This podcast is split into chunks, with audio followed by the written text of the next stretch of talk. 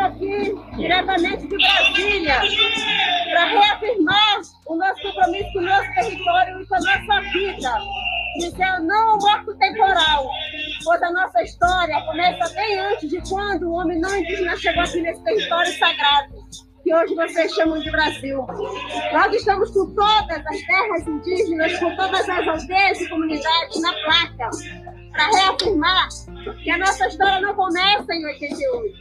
Estamos com mais de 6 mil lideranças de todo o Brasil, onde nós vamos fazer um ato pacífico, um ato onde tem jovens, homens, mulheres, crianças, idosos e mais não sábios, chegando ao Supremo Tribunal Federal, que vai fazer uma votação super importante, onde a história reconhecer todo o genocídio já causado a nós, povos indígenas desse Brasil.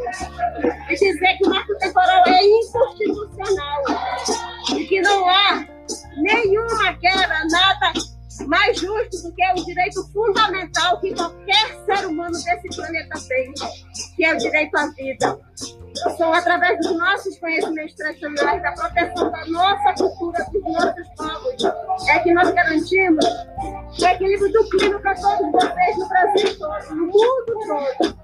Os povos indígenas da Amazônia, de reafirmar, junto com as demais regiões desse país, dizer não ao marco temporal não ao PL 490, não há mais de 200 tramitações que é nesse Congresso retrocedendo os nossos direitos. É isso que nós estamos fazendo, porque cada um de vocês, em qualquer lugar desse planeta, estejam conosco nesse ato pacífico, esse atual desgoverno, onde o presidente da República só pensa em destruir a Amazônia, queimar cada vez mais a Amazônia. Se você ficar calado, conivente com a destruição do pulmão desse planeta. Marco temporal.